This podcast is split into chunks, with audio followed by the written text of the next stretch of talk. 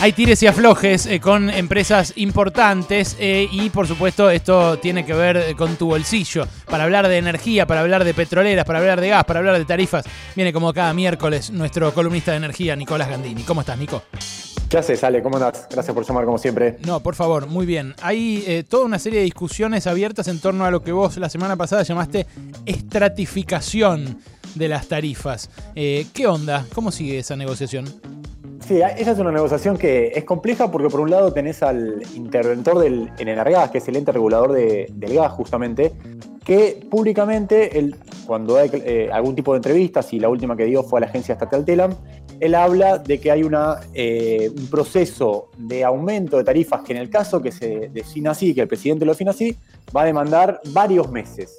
Eh, y sin embargo, el secretario de Energía y el ministro de Economía, Martín Guzmán, lo que han declarado es que justamente la idea es que las tarifas empiecen a iniciar un, descongelamiento gradual hacia fin de año o primeros meses del año que viene. Entonces, hay un ruido ahí. Lo que te está dejando en claro esa situación o ese cruce discursivo es que todavía para dentro del gobierno no, no está definido cuál es el, camino a seguir, Ale.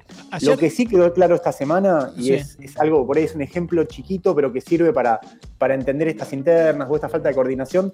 ¿Te acordás hace algunos meses, en julio, cuando el, bloque del Frente de Todos en, en el Senado de la Nación, en la Cámara Alta, anuló un decreto que lo que hacía era compensar a los productores de gas, a las petroleras, por, la, por el impacto de la devaluación de la moneda en abril de 2018, entre abril de 2018 y diciembre de 2019. Bueno, en julio de este año, el frente del, perdón, el bloque del Frente de Todos canceló ese decreto, es el decreto 1053 de 2018, y lo que dijo fue, bueno, yo considero que este decreto no, no, era constitucional, no correspondía hacerlo, no, no está bien armado esto, y con la mayoría del oficialismo, bloqueó ese decreto.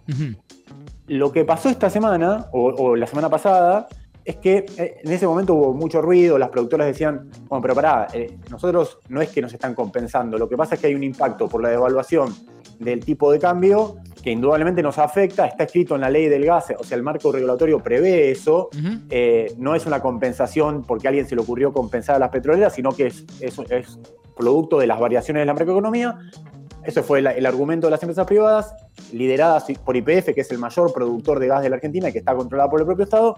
Bueno, sin embargo, en julio el Frente de Todos bloqueó ese decreto.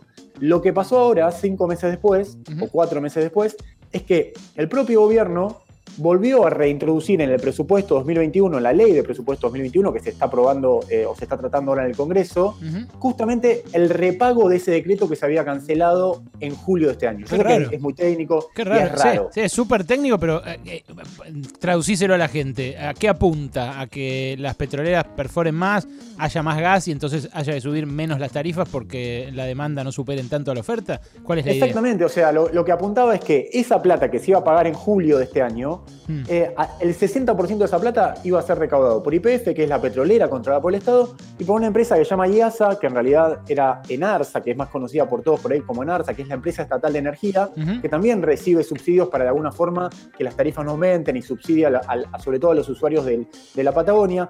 Entonces, el 60% de la plata que se iba a pagar en julio de estas compensaciones se la llevaba IASA e IPF, que es la productora con la cual el Estado diseña política energética, perfora pozos de gas, de petróleo.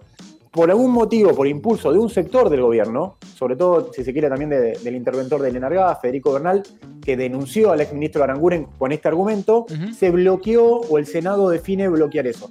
Bueno, esto avanzó, cuando avanza se da la discusión lógica para dentro del gobierno y es, che, acá la verdad que no tiene mucho sentido haber bloqueado este pago porque el 60% de la plata se la sacás del bolsillo del Estado y la pones en el bolsillo de dos empresas del Estado. Entonces no tiene mucho sentido hacer esto, es ganarnos un problema legal, es entrar en una consistencia jurídica con las empresas privadas, no estamos dando una señal clara hacia adelante. Bueno, ¿sabes qué? Escribamos en el presupuesto del año que viene que sí vamos a pagarlo. Ahora, en el medio se te fueron cinco o seis meses de gestión, se te enterpeció. Entonces, me pareció un buen ejemplo.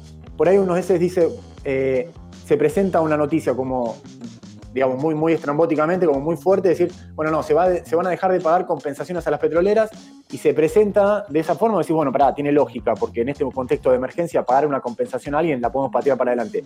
Pero sin embargo, si uno hurga un poco más y va un poquito más profundo, te das cuenta que detrás de esa narrativa que tenía sentido, lo que hay es una cosa que no tiene mucha lógica y que no, no, no, prima, y que después se termina saldando cinco meses después, lo que, sin, lo que sí te generó es entorpeciendo la gestión. Está clarísimo. Nico, con esta decisión que revierte la decisión anterior, ¿las tarifas suben más o menos que antes?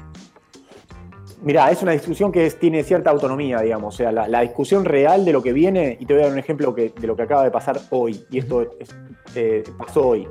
Eh, ¿Te acordás de esas eh, cuotas, o, mejor dicho, cuando empezó la pandemia, el gobierno previó que todos salgamos de sus casas, entre ellos también a los medidores de las distribuidoras de electricidad que pasan casa por casa midiendo los medidores. Eh, eso se retomó en junio cuando se dijo, bueno, ya, que retome que los medidores de norte, de sur, de las horas vayan a cada uno de los medidores a ver qué pasó. Como lo que te cobraron a vos es menos de lo que efectivamente consumiste porque te quedaste en tu casa y probablemente al estar en tu casa consumiste más electricidad, el, el ENRE, el gobierno, lo que había dicho es, bueno, pero pará, eso que, quedó de... Eh, consumido por menos, o que, o que, mejor dicho, te facturaron por demás, o por, por debajo, mejor dicho, te lo vamos a empezar a cobrar en noviembre de este año. Bueno, hoy se definió que eh, a partir de noviembre no se va a cobrar eso que te quedó por, por, facturar, que se patea para adelante. Con lo cual, Ale, lo que te está dando es una señal política de que no está muy claro qué es lo que quiere hacer el gobierno con las tarifas. Porque si incluso en este punto, que es un punto menor, lo que se hace es ganar tiempo y patear la pelota para adelante, no está, no está definido qué es lo que va a pasar con relación a lo de las tarifas de gas y electricidad a partir del año que viene. Ahora entendí clarísimo, Nico, gracias. Esperemos que lo ordenen, por supuesto, antes de disponer los aumentos de tarifas. Venimos de una andanada de tarifazos tremenda en los últimos años que bien hizo notar Cristina Fernández de Kirchner en su carta de ayer, ¿no? Ahora lo que tiene que conseguir es que sus funcionarios se pongan de acuerdo con los funcionarios de Alberto Fernández y que termine de decidirse algo eh, en concreto, ¿no es cierto?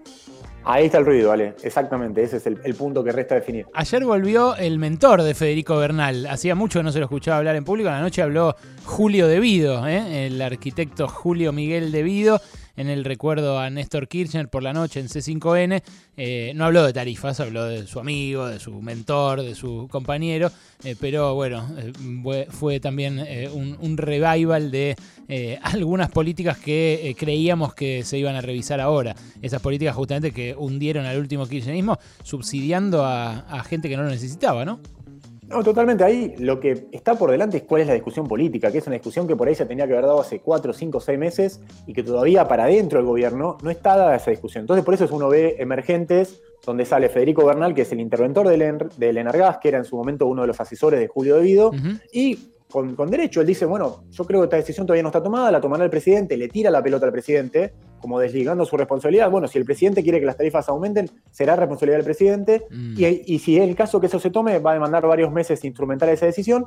Y por ahí tenés otra, vez, otra línea, que es la línea más de Martín Guzmán, incluso Matías Culfas, que dicen, mira, a nosotros nos encantaría que las tarifas de gas y electricidad no, no aumenten. Ahora, hay una realidad que es que la cancha de la economía donde jugás hoy no tenés mucha, mucha plata en el bolsillo para seguir bancando subsidios. Mm. Entonces, si querés bancar subsidios para que las tarifas no aumenten, hay que sacarle plata a otro sector y esa es la discusión política que hay que dar para dentro del gobierno. Lo que, lo que pasa es que uno como periodista lo que ve es que no está dada esa discusión. Mm, lo que se ve es como pujas o, alguien que le quiere copar la parada o la agenda a otro sector. Eh, se está definiendo así. Gran, gran quilombo, como en otras áreas. Nico, gracias por esto y te mando un abrazo gigante.